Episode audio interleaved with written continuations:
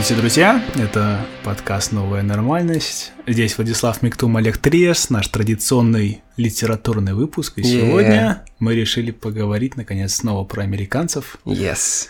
Кормак Маккарти. Кормак Маккарти, да. И его книга, на наш взгляд, лучшая его книга. Ну, не только Мне на кажется, это широко принято, что «Кровавый Да, меридиан» «Кровавый меридиан». его самая лучшая книга. Интересная штука с оценкой «Кровавого меридиана» в том, что даже самые большие крупные защитники Кормака Маккарти э, говорят, что он абсолютный гений, ни одной плохой книги, но он никогда не написал и не напишет такого, как «Кровавый меридиан». И ты думаешь, это немного обесценивает предыдущие слова про то, насколько гениальны все предыдущие книги. Но... И последующий. И пос- Потому и что он последующий. стал парадоксальным образом знаменит э, уже под конец своей карьеры. О, да, о, да. Э, Кормак Маккарти, на самом деле, э, опубликовался первый раз, когда ему было 32 года, и ему заплатили так мало денег, что его выгнали из мотеля, в котором он жил за 40 долларов в месяц, что даже сейчас, даже в Беларуси ты думаешь, ну ты, ты сможешь найти 40 долларов в месяц. Его выгнали, И потом он продолжал писать и продолжал подниматься потихоньку, но никто никогда не смотрел на него на что-либо большее, чем унус pares. Никто не думал, что он примус pares, никто не думал, что он э, является каким-либо наибольшим светочем. Те, кто читали, знали, что он пишет хорошо, но никто Но не он думал, что он оригинальные темы выбирал. взорвется. О, это уж точно. Он никогда не хотел делать компромиссов и всегда... Мы поговорим еще немного про его тон.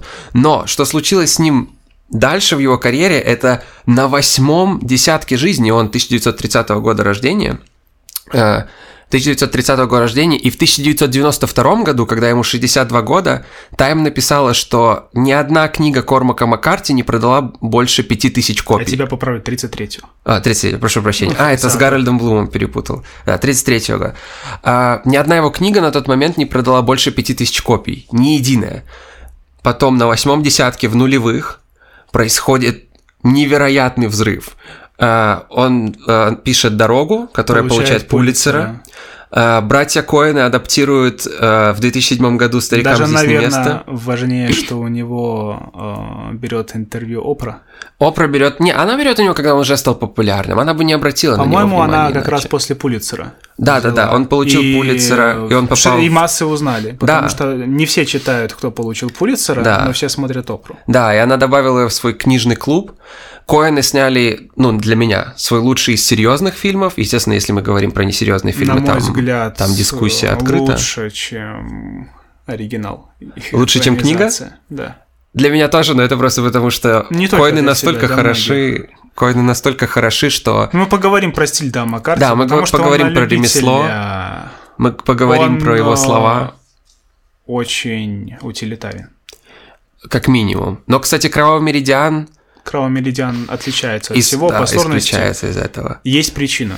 Да, но мы до этого, мы до этого еще дойдем. Внезапно на восьмом десятке он стал чуть ли не главным американским писателем современности, точно одним из. И он достиг того, чего по сути невозможно достичь, пока ты все еще жив. Он внезапно стал классиком.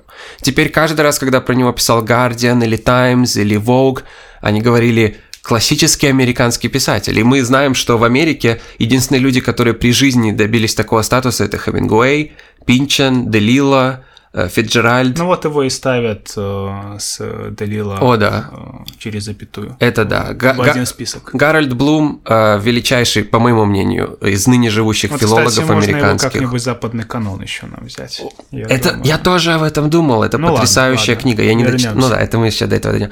Гарольд Блум очень знаменито сказал, что американское возвышенное в литературе э, всего лишь достигнуто четырьмя писателями.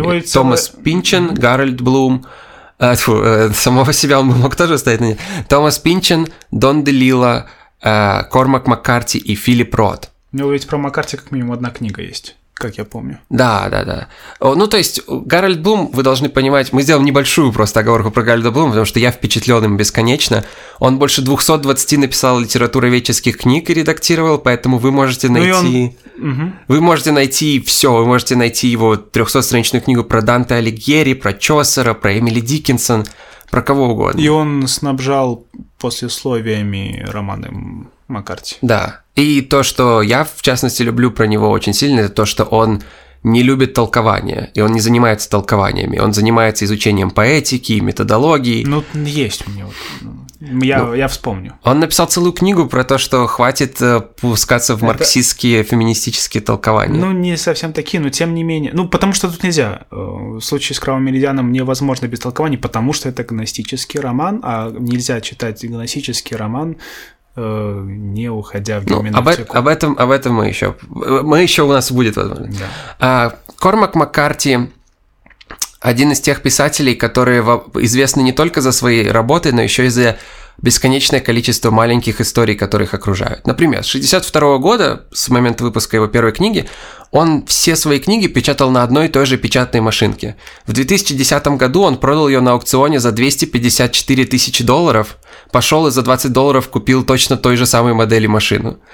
А, когда, когда он выпустил «Дорогу», и когда она получила премию, он подписал весь первый тираж – 200 или 400 копий, то есть эксклюзивный тираж, подписал его и спрятал у себя на чердаке э, с тем, чтобы его сын, когда он достигнет там, совершеннолетия или 20-летия, мог после смерти Кормака Маккарти взять эти первого тиража подписанные книги, э, продать их и потом делать с деньгами все, что он захочет. И он во многом известен как э, такой 50-50 э, шутник, э, литературного мира, потому что его обсуждают самые серьезные литературоведы в мире и принимают, применяют к его работам самые высокопарные слова. В то время как Маккарти всегда говорит, что я не очень люблю читать, я предпочитаю там, плавать. Я бы хотел все-таки вспомнить Абдайка. Мы как-то с тобой говорили. А, у нас, да, у нас было небольшое несогласие на эту тему. Но я все равно считаю, что это сравнение, оно характеризует, наверное, как-то в общем американскую литературу, потому что они э, фактически ровесники были. Он 32-го года, mm-hmm. насколько я помню, да, да, да, Абдайк. Они... Да. Э, и у них абсолютно противоположно сложилась судьба. Абдайка mm-hmm. после первого романа называли гением, mm-hmm. его хвалила критика, и при этом уже под конец его точки карьеры про него полностью забыли. Да, да, да. А, он не был нигде, он не был никаким мейнстримом, угу. никто его не хотел читать. Но э, что еще общее, э, это эпоха, в которой они жили, это была эпоха э, депрессии угу. и э, вот этого понимания, что система работает неправильно, какая бедность, нищета, как по-разному они Э, с этой темой пытались э, бороться, ее разрабатывать, говорить об этом. Это очень да. интересно. Да, но при этом они взяли... И это вот что-то, что mm. общее стало э, общим течением в американской литературе, несмотря на то, что там да. северная, там южная традиция. Да, да, да. То, что важно еще понимать о Кормаке Маккарти, это то, что он прожил всю свою жизнь в Теннесси, хоть он там и не родился, но его слог и я бы советовал, если это только возможно, читать в оригинале, потому что его слог южный слог, жаргонный слог. Ну, кстати, меридиан сложно читается. С, а из-за этого, из-за этого южного Не слога. Только из-за когда... этого, там еще много старых этих, ну, Архаич... О, да, архаичных слов, которые... Э, иногда Кормак Маккарти признается, что он просто сходу придумывает слово, которого нет, но оно звучит немного реалистично. То есть, если вы читали дорогу, то ну, она, а, она вот легко, как будто сообщение. Да, да, да. И у нее совершенно другая цель. Да. У нее совершенно другая и она цель. получила Пулицера. И она получила... Возможно, это было, знаешь, как с Оскарами, где они не дают тому, кто заслужил вовремя, и поэтому они чувствуют, что они должны дать через ну, там, просто это напоминание лет, о том, что к Пулицеру надо относиться осторожно. Да, но тем не менее, не, ну, э, роман, несмотря да. на то, что роман каждый конкретный выполняет роман свою да, цель, да. насколько он хороший вопрос дискуссионный. Да. Но я говорил даже больше о том, что несмотря на то, что Пулицер не всегда попадает в десятку с книгой, для меня, и насколько я читал, они попадают в десятку с автором, по крайней мере, почти всегда. То есть, если тебе не понравилась эта книга, ты все равно видишь, за что этот автор. Ну, слушай, Может, у человека премия МакАртура уже. Да, да, да, он получил ее в 70-х, причем, когда это было действительно сложно. Сейчас-то ее дают за все, за мюзиклы, за, э, за рэп-песни дают премию МакАртура. Это то, что называется в Америке Genius Grant. Э, большая комиссия Но мне кажется, специалистов. это э, наилучшим способом следить за американской литературой, именно премия МакАртура. МакАртура, да, да. МакАртур Fellows. Э, называется она Genius Grant именно потому, что ее почти невозможно получить. И люди, которые ее получают, им это дают Томас их... Пинчен. Да, Пинчен, прекрасный пример, Лин Мануэль Миранда. То есть э, они выбирают лучших из лучших из лучших из лучших, и они Причем дают много не, денег. Не обязательно. Человек вот может быть как Алекс Росс. Mm. От, ну, начинающим журналистом. Да, То да, есть да, ему да, да. нужны деньги на развитие. И э, Маккарти тоже находился в ситуации, когда он не мог э, создать да, да. Э, роман ну, своей жизни, скажем. Да, да, не да. мог разработать те темы, которые ему действительно хотелись. И вот э, Кровавый Меридиан получился таким интересным и таким проработанным, потому что он его писал после того, как ему эту премию дали. Да, абсолютная правда. Он был в полной финансовой независимости, и он мог сосредоточиться на своем слове. Но интересно еще то, что, э, например, «Дорога» или «Старикам здесь не место», и мы с Владом, с этим, мы с Владом согласны об этом на 100%, их легко представить фильмом, потому что они написаны очень сильно как сценарий. Да? Да, очень да, проза да. утилитарная, функциональная, невероятная. У нас был небольшой небольшая с Владом дискуссия на тему того, что, э, то есть о себе. Я могу сказать, что я обожаю утилитарную прозу. То Да, есть для видимо, меня, тут меня меня раздражает Ра- разные привычки Да, да, да, чтения. То, именно, что ты привык именно. сценарии читать, а я Да, больше да, да, да, по да. художке. Абсолютно. Э, И это уже будет зависеть от слушателя, то есть если вы будете читать, как вам будет нравиться, но то, что мы можем оба сказать о «Старикам здесь не место» и о «Дороге», и даже о его пограничной трилогии, Border Trilogy, которая называется, начинается с All the Pretty Horses, которая для меня лучшая из этих книг, это то, что Маккарти ни одного слова дополнительно даже не вставит, чтобы описать, кто говорит. Э, настолько он не хочет добавлять слов в свой абзац. Он Ну, это его Он уж- отработанный с годами стиль. абсолютно, он, он, пис- он работал над этим годами. То есть и там не будет ни одного даже там не будет даже ни одной лишней запятой. Да, там не будет, там будут предложения без запятых. Да, да, да. Это он взял во многом у Фолкнера и у Беккета а, именно его формальные приемы. Если вы будете читать его ранние работы, то я могу вам сказать честно, что для меня это, ну, это просто Фолкнер. То есть это и есть Фолкнер про южную жизнь южным языком, без запятых, поток сознания, и он не, не уделяет такого же внимания своим словам. Поэтому его ранние работы э, ты можешь читать и ощущать, что этот человек огромный фанат Фолкнера. То есть, например, знаете, когда вы слышите э, рок-н-ролльщика на сцене, и у него джинсы затянуты в, э, э, в сапоги с мехом, и ты ду- смотришь на него и думаешь, Джимми Хендрикс до тебя добрался, он кричит в бандане. То же самое с литературными э, деятелями Америки в 60-х, 70-х, 80-х. Если вы видите, что это про какой-то бесконечный лук, и там нет запятых, и э, бесконечные пассажи, это значит, до человека добрался Фолкнер в самом сердце, и он хочет делать это так. Но постепенно, хотя это, наверное, единственная такая книга у него, но он пришел к тому, что для того, чтобы достигнуть своих целей с кровавым меридианом, ему потребуется что-то совершенно другое. Ему не хватит фолкнеровского языка. И он использует самый интересный подход к этому, который я могу представить для американского писателя, потому что он использует язык Шекспира через Мельвиля. То есть таким же образом, как, например, э, как, например, Платон Ральфа Уолда Эмерсона, это, по сути, Платон Монтэня, то есть это не Платон Платон. Он прочитал Монтэня, в котором язык Платона, идеи Платона и концепции Платона перешли через личную призму Монтэня, и потом он начал писать свое, основываясь на этом. Маккарти сделал то же самое с Шекспиром, где он не, не опирается на Шекспира, он опирается на Мельвиля, когда тот опирается на Шекспира. А, наверное, нужно рассказать про затравку, о чем книга. Да. она пропитана литературными аллюзиями. Нельзя это говорить, что точно. там только Моби Дик, потому что сам... Не, Мак... точно не только, точно не только. Маккарти э, говорил, что чтобы встроиться э, в литературу, необходимо на что-то опираться. Да, книги состоят из книг, да, да так он говорит. Да, да, да.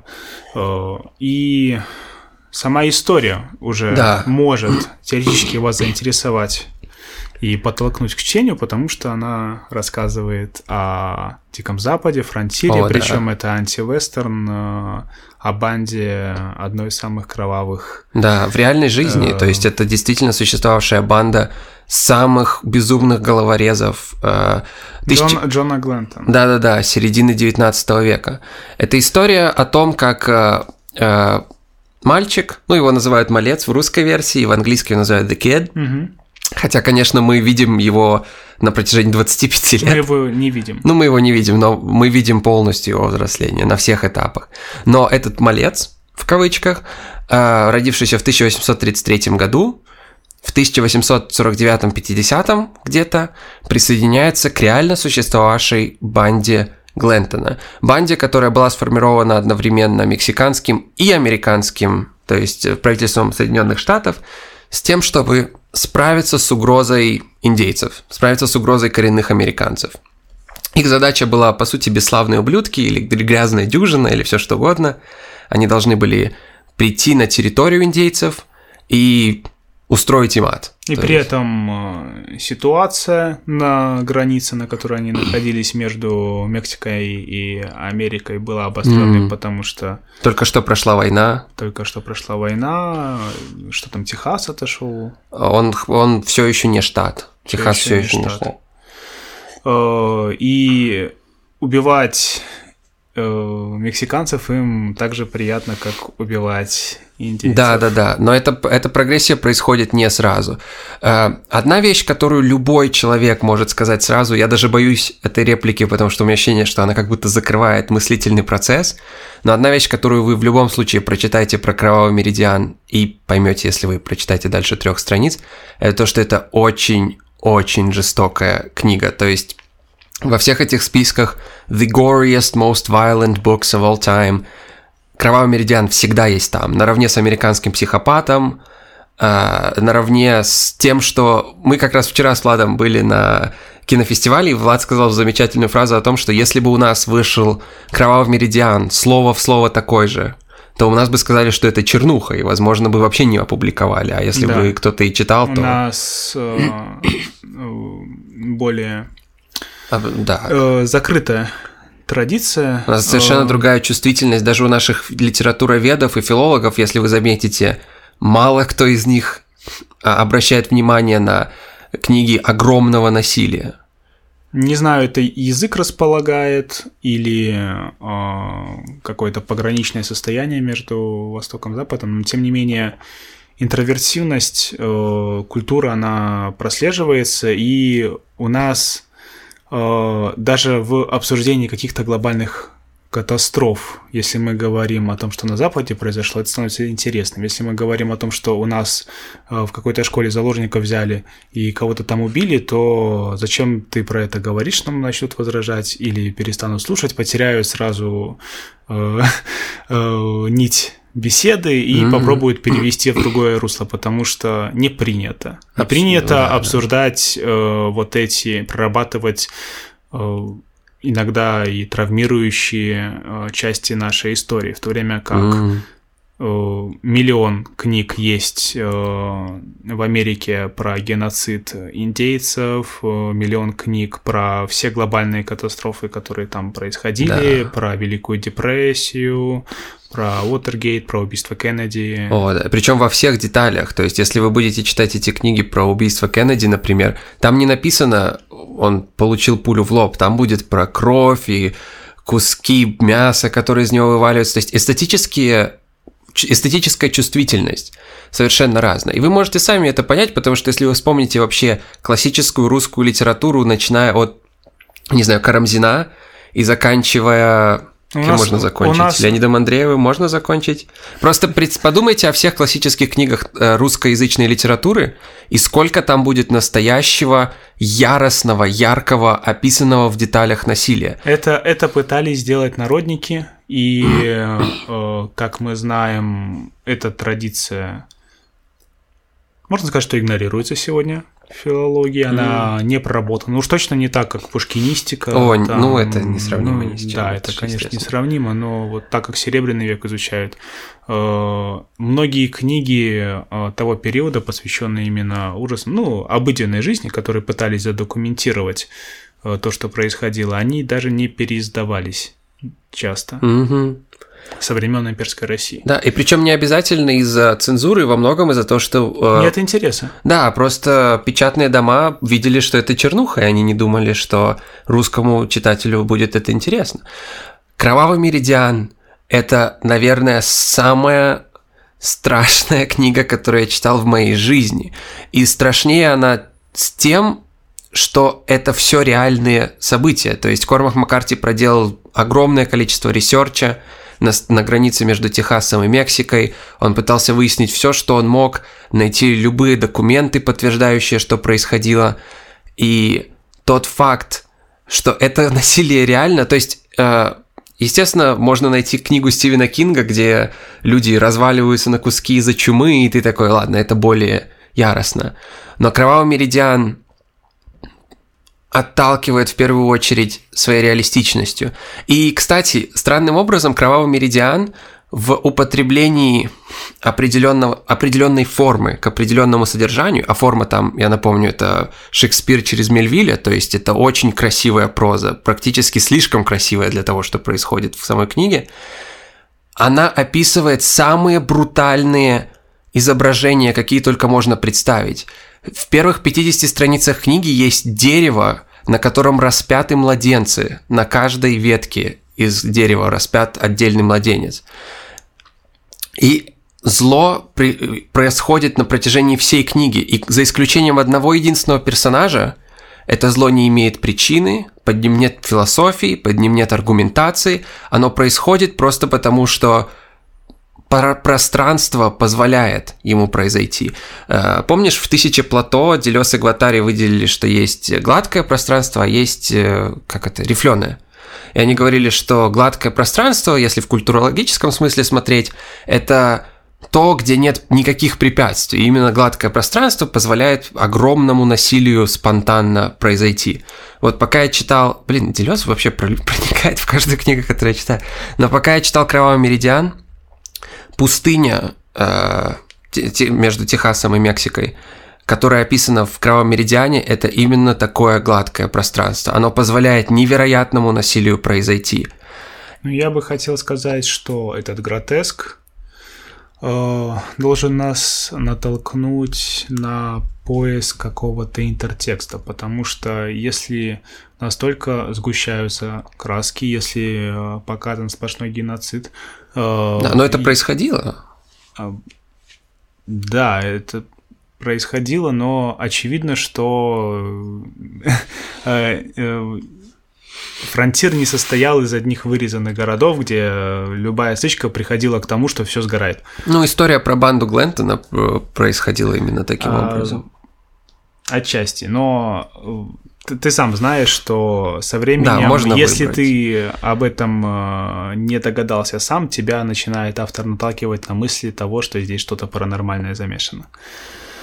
Можно, можно при, при, при, привлечь эту интерпретацию. Одна вещь, которая очень важна для книги и для Кровавого Меридиана, и почему Кровавый Меридиан так важен для литературной традиции американской, это то, что там ты хочешь что-то Да, добавить? я хотел сказать Давай. как раз Давай. про то, что э, он э, записан по единственному свидетельству о существовании банды Глентона. То есть у нас нету каких-то следов. У нас есть книга человека, который там э, состоял и который свою исповедь написал. Она местами буквально повторяется Маккарти чуть ли не слово в слово, mm. когда описаны какие-нибудь беседы у костра и так далее. Тем не менее, это не мешает ему э, в этот текст э, строить множество вот контекстов, mm. э, классические темы американской литературы, уже современной ему, аллюзии к всей европейской традиции, которая только и могла привести, ну, то есть европоцентризм, его mm. результат империализма, его результат, О, да. Э, пожалуйста, геноцид. Да, в этом, кстати, трагедии. в этом очень интересно проявляется параллелизм с Моби Диком, Мельвиля. Да, да. Потому что и то, и другое это глубоко американские книги, книги глубоко философские, смотрящие на соотношение насилия и человека, и невинности, и того, к чему приводят наши ну, не наши, а их. Мы-то вообще, мы, по сути... Ни к чему пост, мы, мы, мы постколониальная держава, по сути. Но э, что, что значит американская концепция Manifest Destiny для настоящих, для живых людей, которые вынуждены быть ее жертвой? Когда целая нация решает, что мы естественным образом заслуживаем определенных вещей, определенных территорий, определенных богатств, и мы можем позволить себе применять насилие ради этого. Но кровавый меридиан – это как Моби Дик наоборот, потому что сам Моби Дик э, находится среди главных героев, и это самый устрашающий персонаж, э, которого я читал, возможно, в моей жизни. Это судья Холден. Это трехметровый, ну не трех, там 7, 7 футов получается, два, двух с половиной метровый альбинос, без единого волоса на всем его теле, который говорит на всех языках, который играет на скрипке мастерски и танцует прекрасно, э, и которого и который посвятил всю свою жизнь и все свое существование не просто насилию, и не просто насилию ради насилия, а бесконечной войне. Он называет это War Everlasting. И он настолько уникальный аспект в книге, потому что, например, в дороге э, и старикам здесь не место, если честно говорить, тоже. Хотя там есть Антон Шигур, он иногда он иногда становится иногда, более... Иногда становится собой, да. Иногда больше двигается в сторону судьи Холдена. Угу. А, но факт простой в том, что речь этих людей, персонажей, например, в дороге, очень небогата. И мы с Владом обсуждали, мы немного, мы немного дискутировали на тему того, насколько это правильный, оправданный. оправданный подход. Да, но факт все равно в том, что это невозможно отрицать, что в дороге речь все, практически всех персонажей состоит из там 40 слов. Судья Холден говорит как Яго из Отелла. И он, по сути, он для меня, он как Яго, пропущенный через Моби Дика. Он не просто инкарнация зла, потому что это было бы слишком просто и пафосно сказать, а, он инкарнация зла потому что, ну, там, это при, привлекает образы более мягких злодеев, если так можно сказать. Судья Холден на протяжении этой книги делает вещи настолько устрашающие и настолько невероятные в своем зле, и он оправдывает это все философией немного, немного схожей с философией Ницше о воле, воле к власти, потому что философия судьи... Тебе кажется? Мне кажется, что он как раз следует э, зарождающейся, а уже во времена э, Маккарти существующей аналитической вот этой э, традиции практической философии. О, да, рационализм, да. Э, еще даже, по сути, судья Холден Потому просто... что он, mm, да. ну, он судья, да. юрист, О, да. и через э, то есть его философия – это юридические термины. Во многом, да. Но судья Холден – это очень интересное извращение, то есть абсолютное извращение, по сути, идеалов эпохи просвещения. Потому что судья Холден говорит про окружающих его бандитов-головорезов. Они убивают без цели, бессмысленно, это не то, что я делаю. Э, его философия состоит в том, что единственная вещь, которая может поработить человека, это природа. И единственное, что может противостоять природе, это твоя воля. И единственное, что может позволить тебе переосмыслить э, свою жизнь и стать, он называет это прекрасно, suzerain of all around you. То есть это его как финальная цель, какого-то рода сюзеренство, его личное над всем, что происходит вокруг. И он говорит, что единственное, что может случиться, это выбор.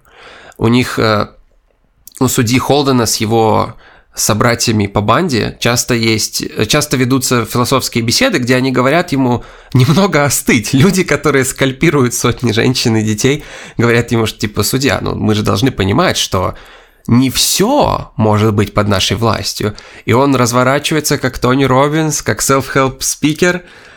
Вот из-за того, что вы так думаете, у вас вы не будете сюзереном всего вокруг вас. Но ну, нельзя сказать, что он выражает при этом свою позицию, потому что каждый раз он пытается провоцировать своих собеседников э, или на высказывание, mm. или же убедить их э, в достоверности взглядов, которых О, да. они до этого не придерживались. Это То есть точно. манипулировать в своем, э, ну, просто в поисках развлечения. Да, э, э, вы, это не будет спойлером, потому что это буквально на 12 странице. Но нам придется потом все равно спойлеры ну, сказать. Мы должны постараться хотя бы не... Нет, нам придется конец проспойлерить, потому что mm. самое важное. Ну, мы ну, предупредим да, но... заранее, скажем, да, что да. вы дальше не слушаете. Можете просто сделать паузу. Но чтобы не было спойлера, в первых десяти страницах это когда мы первый раз встречаем судью Холдена. И мы тогда еще не знаем, что он судья Холден. И первые его действия на страницах этой книги это он уговаривает целую деревню э, повесить их проповедника, повесить священ... их деревенского священника. Он приходит посреди его проповеди и заявляет, этот мужчина э, изнасиловал 11-летнюю девочку, этот мужчина э, бандит, вор, убийца, и мы должны его линчевать. И интересно тут то, что во время проповеди, во время этой деревенской проповеди, главный герой, малыш, который находится в этот момент в тенте, где это происходит, единственный невооруженный человек из всех. То есть, все эти люди, были готовы совершить насилие. Они находятся на Делезовском э, гладком пространстве. Пространство позволяет совершить большое насилие. Они готовы совершить насилие. Все, что им нужно, это чтобы пришел судья и сказал, вы можете совершить насилие. Совершите его над этим человеком. Следующая сцена. Судья стоит в баре и попивает виски, и к нему приходят эти деревенщины и спрашивают, а что там с этим насильником, мы же его повесили, и как там, что? И он говорит, я в жизни не видел этого проповедника, я никакой, то есть я не офицер, я просто пришел и сказал вам это. И они вместо... Там был забавный момент, когда кто-то спросил, а судья чего вообще он, и никто да, не да, смог да. ответить. Именно, именно, все просто решили, что он судья, а по сути... Судья. Да, да, да, Judge Холден. Э, я про то, что это mm. ведь и библейское значение может mm. иметь. Ну, много. там много библейского. Да, там очень, там много библейских и... тем, библейских тем. Э, а по всякого гностического, апофатического, чего угодно. О, это уж точно.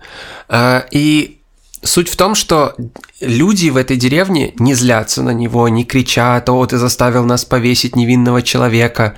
Они смеются, хлопают его по плечу, покупают ему еще выпивки – и потом уходит. И судья Холден на следующее утро улыбается главному герою, улыбается мальцу, The Kid. Он видит в нем вкус к без, безрассудному насилию, которое он сам проповедует. И интересно то, что... Mm-hmm. да, я просто раз уж сказала апофатическое, как тебе такая трактовка этого романа, что здесь как раз пытаются оправдать что а почему в мире, где есть Бог, э, есть э, насилие. Mm-hmm. Вот показывая mm-hmm. все эти ужасы. Uh, что, ну... видишь, пожалуйста, до чего доводит свобода воли. Я не знаю. Мне кажется, что такую интерпретацию можно вставить к любому фильму или книге Но... с большим насилием. Просто нигде это, они не такие. Да, это, ну, здесь буквально роман о насилии. Здесь почти нет сюжета. О, да. Здесь... Э... Не, ну есть сюжет, просто... Это... Он не главное. Это, нет, это не ак... ну, акцент не делается Ти... на сюжет. То есть э, сюжет это обычно что? Когда у нас есть э, завязка, кульминация, развязка. Э, здесь же мы вычитываем э, пейзажи, которые подаются как будничные, но при этом даже фокусируясь на таких незначительных деталях, как ци, э, расцветка э, поля, через mm-hmm. которые проезжают герои, или э, какие животные их окружают в этот момент, все равно автор делает их этих животных, делает это поле пугающим, монструозным. О, да. Он говорит, что он не говорит э, закат, он говорит кровавый закат стекает, как свежепущенная индейская кровь. О, э, да. Такие выражения да, используют. Да, да. И э, вот в мире с добрым богом, ну, как, как мы пытаемся... Авраамические все, религии, да, как говорят нам это толковать. Оправдать. Ну, можно в, э, пойти к гностикам, и э, тоже одна из трактовок, что э, можно это интерпретировать как то, что в классической традиции можно говорить о том, что появился потом новозаветный второй бог, который оказался злой и который стал порождать это насилие. Угу. Это, это интересная трактовка на самом деле, потому что природа в Кровавом Меридиане это поле боя. То есть, когда судья говорит про бесконечную войну, и он говорит про войну со всем, со всем существующим, то мы до этого уже знаем, что главному герою, по крайней мере, мальцу, ему нужно воевать просто, чтобы перемещаться от города к городу. То есть его выживание – это война, каждый шаг. Он не может ничего... И он может победить в этой войне, то есть выжить следующий день, только если он выжимает из всех доступных ему ресурсов абсолютный максимум. То есть его несчастный этот осел, мул, угу. к тому времени, как э, малец э, обращается с ним две недели, он уже не выглядит как мул. То есть люди не узнают, что он мул, потому что он настолько худой и болезненный и избитый, но иначе малец бы просто не выжил. Ему нужно было выжить из этого мула все, что он может. И интересным образом даже, ну то есть в мире, который Маккарти создает, даже просто существование с природой – это постоянная ежедневная война. Там есть прекрасный момент, когда э, главный герой Э, ну, если вообще можно говорить, что он главный герой, иногда иногда, да, иногда он, он, не, не совсем главный. Он может э, отсутствовать. Вы читаете главу, и вы не встречаете его. Но не факт. Возможно, вы встречаете его без обозначения, он просто одно из действующих лиц. То есть, когда пишет, что ковбой застрелил мексиканку, почему мы не можем говорить, что это главный герой застрелил мексиканку? Мы ведь его знаем э, не по имени, а по какой-то кличке. Да, The Kid. И иногда может быть The Kid from Georgia. Из-за этого такой, есть наш? разные трактовки финала, про которые я хочу не забыть поговорить. Да, да, да. Но мы к этому мы дойдем обязательно да. к трактовкам финала. Кстати, мм. вот нами упоминался Гарольд Блум. Вот Гарольд Блум э, как раз говорил, что если судья это дьявол, то Кит это герой. На мой взгляд, это ну, спорно, конечно. Я не, не совсем так вижу это произведение. Mm-hmm. но почему нет? То есть, получается, это единственный персонаж из всех, опять-таки забегая вперед, который э, посмел ну, э, был достаточно смел, чтобы э, пойти против судьи. Да. Хотя... Хотя он видел своими глазами. Он пережил на вместе с ним судья. самые кровавые э, моменты. Да. Это уж точно. Да, во многом Малец, главный герой, начало его истории происходит из того, что нам пишут – He has a taste for mindless violence. И даже с друзьями своими будущими он встречается, потому что они сначала решили подраться. Не из-за чего. Они бы, например, переходили дорогу, такую грязевую дорогу по небольшим таким деревяшкам. И он, постарше мужчина, говорит мальцу, уступи. А он вместо того, чтобы ответить, пинает его в живот. И так, таким образом происходит насилие в, в жизни главного героя. И в первый раз главному герою предлагают вступить в другую банду. Э, капитана Уайта... Я не помню. Тоже реально действует. Да, тоже реально действует. Тоже реальная банда, которая отправилась в Мексику, чтобы отомстить им за за преступления войны. Что, кстати, само по себе противоречие, потому что капитан говорит э, главному герою, мы пойдем их освободить, и потом награбим себе на все, что нам нужно. И ты понимаешь, что это полный бред. Ты не можешь это быть... логика феодализма. Да-да-да, ты не можешь быть одновременно Когда освободителем и на грабителем. самообеспечении находятся. Он буквально, да, это и говорит, что каждый мужчина там себе наворует, на, нанасилует, но э, мальцу все равно. Он говорит, я получу лошадь и винтовку. Ему говорят, да. И они отправляются. И тогда он впервые, малец, видит, что такое безумное насилие, потому что на их первую банду нападает э, огром... ну, полуармия коренных американцев в самом пугающем... Это мне очень напомнило, помнишь сцену в «Выжившем» в самом начале, когда индейцы напали на них, и из всех горл торчат стрелы?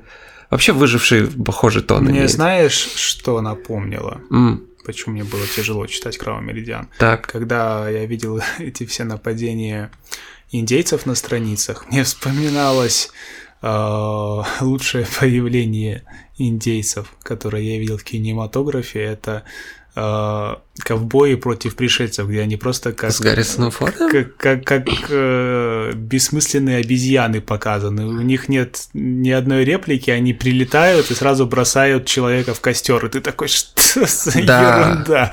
Да, да, да. Это абсолютно ужасный фильм, да. Но кровавый меридиан интересно подступает к их насилию, потому что сначала мы видим деревни, где, например, в церкви лежит просто груда тел. Груда, груда Там с самого тел. начала надо готовить, что мы Да. увидим э, Да, да, да. не людей. Да, и когда индейцы реально нападают, это, это безумно, это очень кроваво, и это очень подробно. И ты думаешь, может быть, это самый жестокий, самый э, сумасшедший момент в книге, но потом появляется судья, и э, малец начинает э, отправляться в миссии судьей, и ты такой, о, нет, нет, нет. Я не знал, о чем я говорю, потому что все насилие в книге, кроме насилия судьи, можно охарактеризовать как ничем не подкрепленное. Просто молекулы, которые путешествуют по абсолютно гладкому пространству и попадают в ситуации огромного насилия. Но судья, он сражается ради вечной войны, и он хочет вечную войну, и это то, чего он добьется. Он заканчивает книгу буквально заявляя, что он никогда не умрет. Он играет на скрипке и танцует, и он проводит эквиваленцию между, и- между музыкой и смертью, и танцем и смертью. И он... Ах, я не хочу спойлить все, что он делает, потому что... э, потому что это такие вещи, где ты делаешь паузу, и твои глаза просто лезут на лоб, ты не веришь, что кто-то мог додуматься и написать что-то такое. Э, судья — это обратная сторона Моби Дика. И... Ну, давай все-таки М. поговорим тогда про концовку. То есть А, дальше, хорошо. Вы, дальше вы можете не слушать, э, но очень много ответов содержится. Ну, или еще больше вопросов, э, да. пожалуй, содержится в том, как этот роман заканчивается.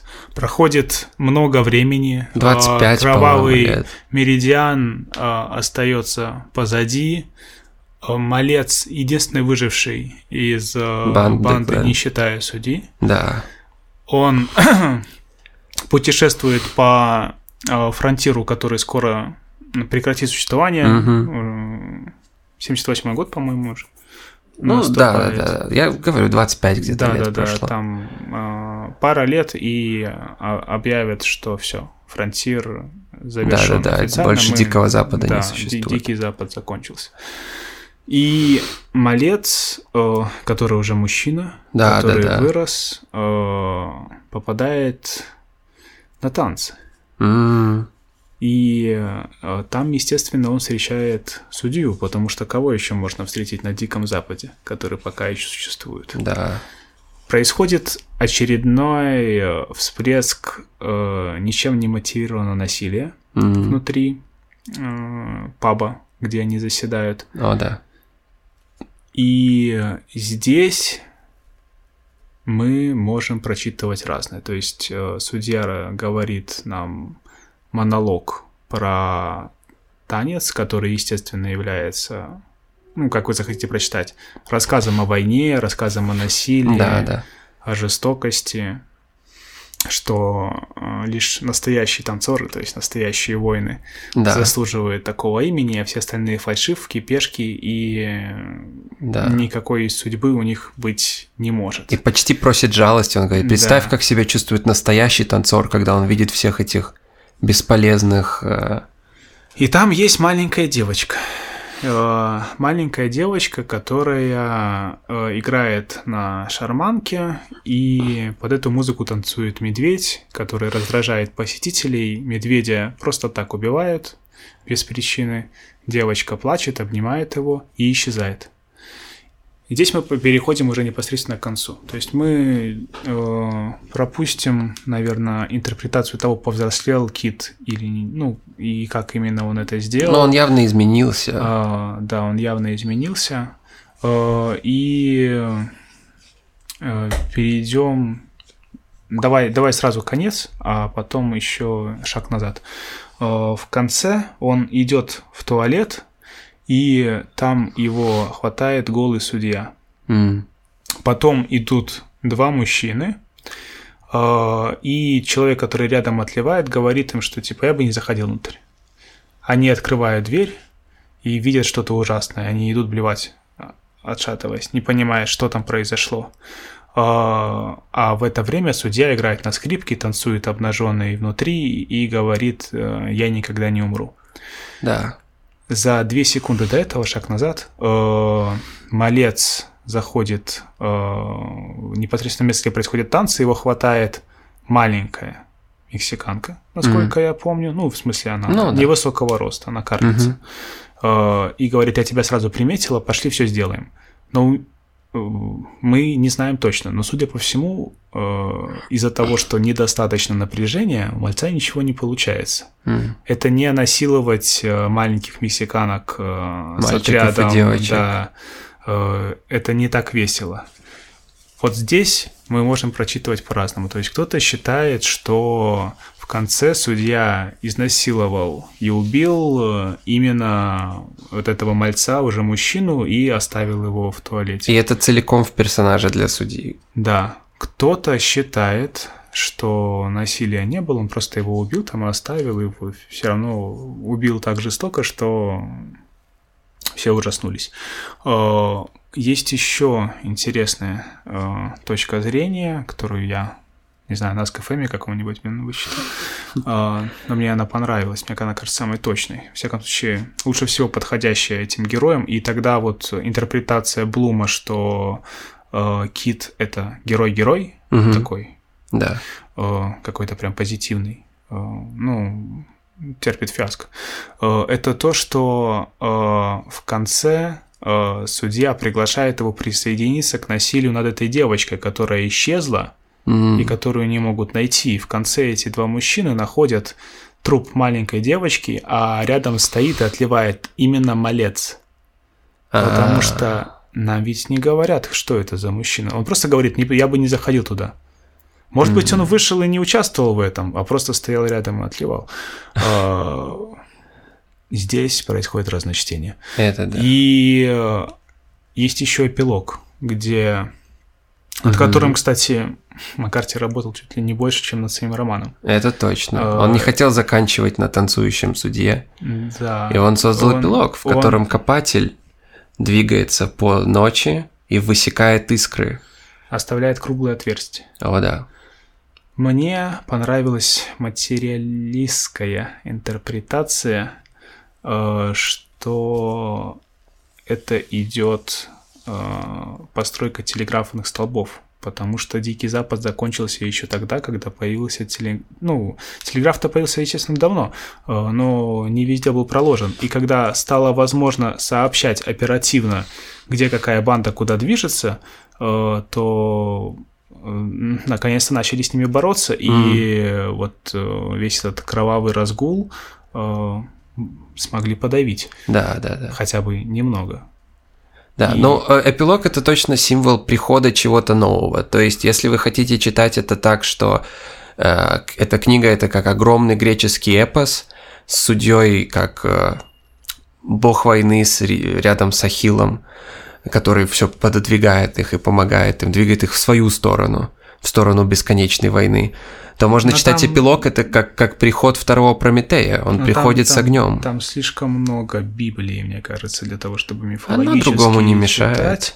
И когда он говорит «я никогда не умру», то, скорее всего, он имеет в виду, что как сатана, он никогда не Так рождался. Арес тоже не, не умрет. Арес тоже не умрет, но э, Арес не насилует маленьких девочек. Блин, у, А не- у там него плащ мета- из кожи его врагов. Это очень по-судейски Там звучит. есть метатема, э, ну, метасюжет, возможно, который э, при внимательном прочитывании может броситься в глаза. То, что в каждом городе, где они останавливаются, исчезает маленькая девочка. И э, на этом никто не акцентирует внимание, потому что, ну, господи, э, это же дикий запад. Там все время кто-нибудь исчезает, кто-нибудь умирает, Мгм. кого-то э, скорпион укусил, кто-то в колодец упал и умер. Мгм, мгм, То мгм. все, пятое, десятое, пошла, споткнулась, э, ударилась головой о камень, умерла, пески замели, все, конец.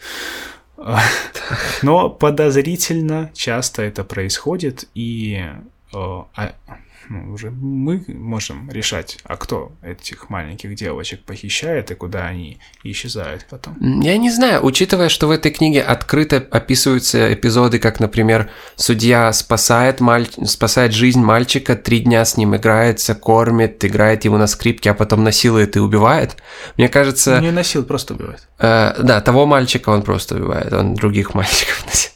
Но в суть в том, что когда тебе показывают такое, нет смысла скрывать там каких-то потерянных девочек. Они все, то есть во Да, многом... но это ведь может быть любой из банды. Это мог быть и малец. Это, ну, абсолютно. Вот Кровавый меридиан как раз, я говорю, что странно это оставлять как бы недосказанным, если это действительно их дело, А потому что... недосказано. Это ведь Не. э, ну, такая традиция. Традиция э, оставить интертекст. То есть вот эти вещи, которые на фоне мелькают, мы можем взять, открыть какие-нибудь словари розенкрейцеров, я не знаю, Мгм. пытаться э, искать знаки, М, и э, свести их в единое целое, потому что, ну, Маккарти так составлял его. Ну, я скажу честно, я просто этого не, не увидел, я этого не прочитал. Но любое, вся суть в толковании в том, что если ты можешь аргументировать это и найти в тексте э, правильное основание, то все имеет право на существование.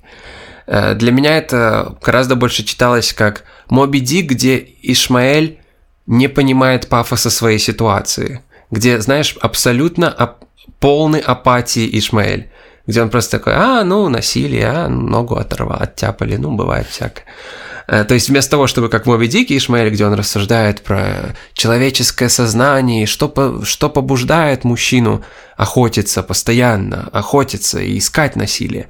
Э, Я вижу это как если бы Да, Ишмаэль полностью был апатичен к Максимально происходящему. обезличенный герой, вплоть до того, что он может не появляться Да, да, э, да. на протяжении целой главы. Да, поэтому, когда мы говорим главный герой, мы имеем в виду, если можно говорить, что у этой книги есть главный герой. На самом деле, судья Холден гораздо больше напоминает главного героя, чем что бы то ни Но он было. главный злодей. Ну, он, он, это возможно, главный злодей в мире. эпическая тоже традиция, что Да, да. э, герой-то что? Он пу- Путь света прямой, это Да. луч, а уже тьма, она Да, это гораздо может разные формы принимать. Это и- гораздо больше эпос, чем роман. Но я могу Ну, абсолютно... Как Моби Дик. Да, я могу гораздо абсолютно честно сказать, что я не, я не могу представить, куда вестерн, как жанр литературный, может пойти, учитывая кровавый меридиан. То есть у меня ощущение, что истории э, границы, истории Дикого Запада, я не могу себе такое представить, но я не такой креативный, как многие писатели. Возможно, я найду что-то, что может выйти за рамки. Ну, мне но- нравился Дедвуд. нет, он был потрясающий, но просто Кровавый Меридиан это такая трансгрессия, как по Батаю. Вот у меня ощущение, что Батай бы обожал Кровавый Батай бы Меридиан. мог его написать. Как, литера- бы как хотел, литература и зло во многом. То есть он кого он там прославляет? Людей, которые способны достичь такой трансгрессии, после которой ты просто не можешь представить. Как элементы определенных жанров и видов литературы можно направить дальше. Это одновременно антивестерн и конец вестернов. Что ты напишешь после Кровавого Меридиана, после этой истории? Э, блин, про то, как Джон Уэйн спасает женщину, которую украли индейцы, и там даже никого не изнасилуют. Ну, видишь, дальше много лет спустя он напишет дорогу. Это да. э, ведь библейский конец. Да, да, да, да, да. Но это даже мира. как постконец. То это... есть в кровавом меридиане мы уже э, видим все следы того, что ну вот оно близко. Оно приближается. И дорога это, оно случилось. Да. И что теперь мы будем делать? В общем, э, Кровавый меридиан замечательная книга, одна из классических американских книг. Э, мы знаем, что в Америке литературы не существует. Но если бы мы выбирали... Если бы то- она существовала, это был бы кровавый меридиан. Это был бы Кровавый Меридиан наравне с Пинчином, наравне с Делила, наравне с Филиппом Ротом. Э, Удивительная книга.